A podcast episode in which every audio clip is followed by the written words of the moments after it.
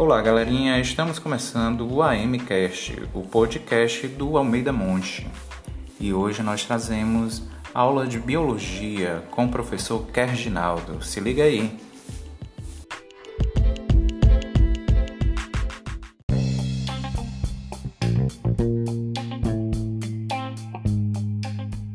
Boa noite, pessoal. Aqui é o professor Kerginaldo, do terceiro G do turno da noite. Nossa aula de hoje está no capítulo 21, da página 248 a 250. Hoje nós vamos falar sobre as parasitoses humanas causadas por nemátodos ou nematóides. Então, primeiro que nós vamos comentar aqui é uma doença chamada ascaridíase, causada pelo verme Ascaris lumbricoides. O verme, né, nematelminto, é assim chamado por ele ter um corpo circular e as extremidades afiladas. O verme apresenta-se é, no que nós chamamos de dimorfismo sexual, ou seja, o que é isso? É, tanto macho quanto fêmea da mesma espécie apresentam formas corpóreas diferentes. Geralmente, a fêmea é maior do que o macho, certo? Bom, a ascaridíase é uma doença que se caracteriza por distúrbios digestivos, como cólicas, vômitos, enjoo, desnutrição, crises convulsivas e até mesmo obstrução intestinal, necessitando de intervenção cirúrgica. Como é que contrai-se essa doença? Uma vez que ovos do verme com larva né? Podem estar presentes em água e alimentos contaminados, como verduras mal lavadas, frutas mal lavadas. Então, uma pessoa sadia, ao ingerir né, esses alimentos, pode né, é, ingerir esses ovos. Daí, no primeiro momento, eles, ao chegarem no estômago e ao ir para o intestino, podem né, cair na corrente sanguínea e daí ir para o coração, para os pulmões.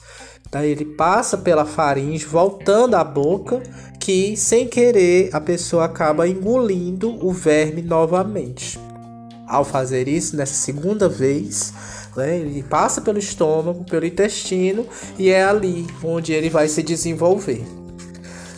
A partir do momento em que é, os vermes, macho e fêmea, né, é, copulam, né? Ocorre a fecundação, né? Formação de novos ovos que saem com as fezes do indivíduo.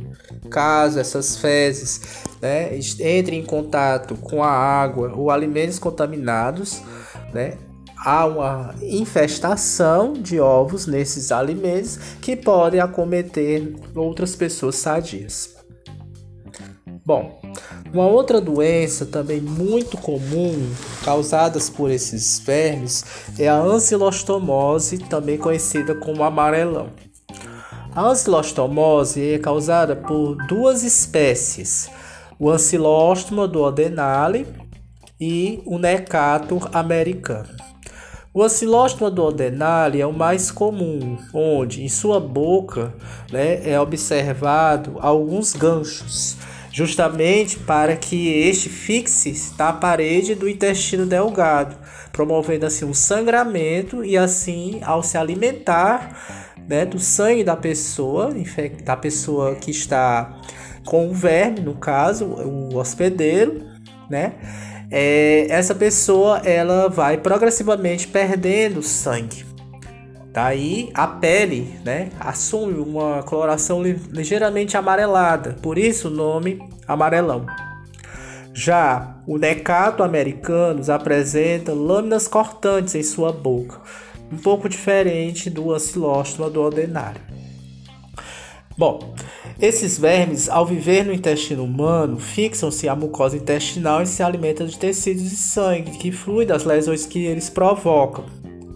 Esses parasitas apresentam um ciclo de vida muito parecido com o que nós acabamos de ver na ascaridíase. Entretanto, na celostomose, a infestação se dá pela penetração ativa das larvas do parasita, que nós chamamos de habititoides, através da pele. Bom, como é que a gente é, pode entender né, o ciclo de vida desse verme? A pessoa infectada, né, ela ao evacuar, né, nas suas fezes são liberados ovos do verme. Uma vez que esses ovos podem né, atingir corpos d'água como lagos, lagoas, rios, açudes, esses ovos eclodem, dando origem a larva livre. Essa larva livre, que pode estar no solo, né, ou nesses corpos d'água, eles podem nadar e chegar até a pele de uma pessoa sadia que talvez esteja se banhando neste rio, neste riacho. Né? Então, através da pele ou por mucosas, esses vermes eles penetram né, na pessoa e aí, após penetrar, atingem, podem atingir né, os alvéolos pulmonares, subindo até a faringe e em seguida ao descer pelo esôfago e pelo estômago, chegam ao intestino delgado, transformando-se em vermes adultos. Quando há o acasalamento desses vermes, as fêmeas iniciam a postura dos ovos, que é misturada às fezes, que por sua vez são liberadas pela pessoa infectada, podendo recomeçar o ciclo. Bom, pessoal, essas são as duas doenças mais comuns causadas por esses nemátodos em humanos. Mas existem outras doenças que também podem ser acometidas em pessoas, tá certo?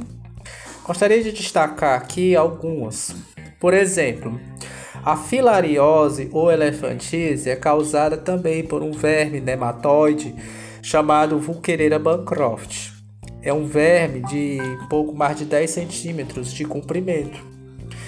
Seus sintomas são linfagite, ou seja, inflamação dos gânglios linfáticos, linforragia, ou seja, é, liberação excessiva de linfa ou extravasamento de linfa, edema, que pode ocorrer nas pernas, nos seios e em homens no escroto. Essa doença é chamada de elefantíase porque devido ao edema, né, no caso das pernas, é, dá aparência de uma pata de elefante. É transmitida através de um vetor chamado Culex fatigans. É um pernilongo. A picada desse mosquito, já que ele é um mosquito hematófago, ou seja, se alimenta de sangue, transmite o verme à pessoa sadia. Então, uma forma de combater a doença ou profilaxia seria o combate ao inseto. Uma outra doença muito comum causada por esses vermes é a enterobiose ou oxiurose ou oxiurose. A enterobiose é causada pelo verme Enterobius vermiculares, tem 2 centímetros de comprimento. E a oxiurose ou oxiurose é causada pelo verme Oxiurus vermiculares, também de mesmo tamanho. Caracteriza-se por forte irritação e prurido anal, ou seja, secreção de pus no ânus, além de distúrbios intestinais. É causada pela ingestão dos ovos e pode ser combatida com medida de profilaxia a partir da higiene pessoal. Uma outra doença muito comum né, é a estrongiloidose, causada pelo estrongiloides intercoralis. Causa distúrbios gastrointestinais, anemia e lesões pulmonares. As larvas penetram na pele, né? Esse é o modo de transmissão. E a profilaxia pode ser pela higiene pessoal e uso de sanitários, o que não é muito comum no interior. Bom, pessoal, então a gente fica por aqui. Pesquise sobre as duas doenças que nós estudamos hoje, no caso a cilostomose e as caridias, e dê suas características. Até a próxima aula.